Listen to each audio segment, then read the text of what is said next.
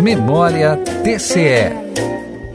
Em 16 de novembro de 2015, uma resolução publicada pelo Tribunal de Contas alterou o período de funcionamento do Pleno, que passou a ser de 21 de janeiro a 19 de dezembro de cada ano.